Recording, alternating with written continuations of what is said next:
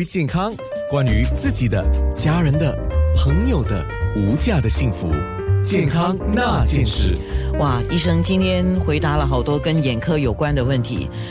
到现在为止啊，你觉得我们常犯的毛病是什么呢？常犯的毛病就是说，好像呃握着看东西啊。啊，就是喜欢躺着看东西，呃，躺着看东西的话，尤其尤其是灯光昏暗的话，那会导致说眼睛就是说会疲惫，会就是学着疲劳，啊，可是就是说，因为我们知道卧着的时候呢，眼压会比你坐着跟站着的时候眼压来得高，所以要是说患有严重青光眼的病人，说劝告就是说不要说长时间卧着看东西。就是，特别是如果你已经知道你是有青光眼，对，那如果已经有青光眼的人，除了是不要握着看东西之外，还有做的运动要注意，对吗？对，就是有氧运动呢，就是对于说降眼压有帮助，所以可以帮助说把眼压降下来，所以对于说一般说患有青光眼的病人会有一点帮助，所以会鼓励说，要是你患有青光眼的话，那就是说可能要多勤于运动啊，其实不用很剧烈的运动，就是那种说好像快步啊。呃，啊就是快步走就行了哈，可能一次二十分钟左右，然后一周三到四次啊，不需要说剧烈的时候去跑步，流到满身大汗，那是没有那个必要的。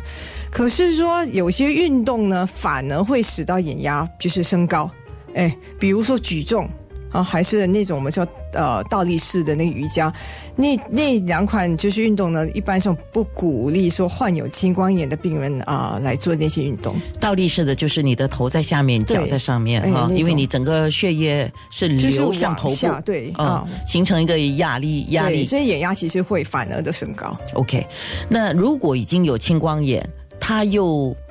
服食一些药物，比如说他伴有心血管疾病。他伴有高血压或者血压过低，或者服用一些类固醇药物，你有什么提醒吗？所以这些呢，可能就是我们先谈说，就是那个呃，就是我们叫缺氧性的疾病，就是好像糖尿病跟高血压，尤其是糖尿病，它可能会引起说继发性的青光眼。所以要是糖尿病控制的不好的话，会引起眼睛就是说产生新生血管，然后就是导致新生血管型的继发性青光眼。啊，所以就是要注意一下，要是患有说这种说缺氧，就是缺血性的疾病，一定要控制的好。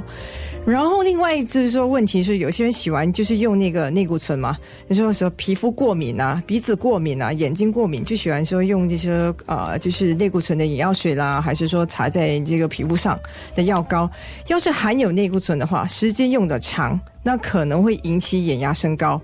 就说也引起继发性的青光眼。擦在皮肤上都会。对，要是说就是要长时间擦的话，有些人就是擦了过后呢，那手也没洗干净，眼睛痒嘛，搓眼睛，去揉一下眼睛，那把药物也就是带进去眼睛那一步。哦，还是就是说，另外就是说，可能鼻子过敏，然后喷射，就是那种那个呃那个呃内固醇在就是鼻腔里面也会引起说眼压升高。哦，嗯，所以那个就是。呃，内固醇呢，这种药呢，它是一种很好的药物，可是不能随便没有在医生指示的时候使用。OK，好，那么特别。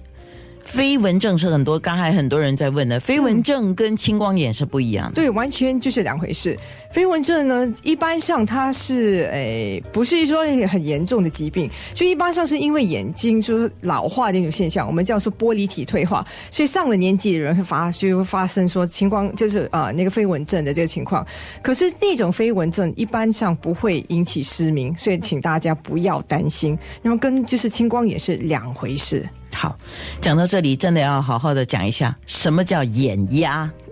眼压 其实指的是眼睛内部的压力，是因为我们眼睛内部其实有一种水，我们叫防水。它在循环，就是在从眼睛内部的，就是说，呃，我们在这睫状体产生，然后流到房角被吸收回去，不是泪水，是眼睛里面循环的一种水。它的功能其实带给说眼睛的结构就是氧，就是营养成分啊，还有就是氧气。所以这个水要是累积在眼睛内部的话，会导致眼睛升，就是眼压升高啊啊。所以眼压基本上简单的讲就是眼睛所承受的压力。对啊啊。OK，好。另外呢，我要特别想请问的就是，因为我看到报章有报道嘛，所以我就想问一下陈伟霆医生哦，就是本地有研发一个叫相机笔的，嗯，就是说眼你在你的眼睛前面扫一扫，然后就能够发现那个青光眼。就是星光也会现形啊，那你的看法呢？呃，其实根据那个报告，我不是那个发言人员，所以就是说，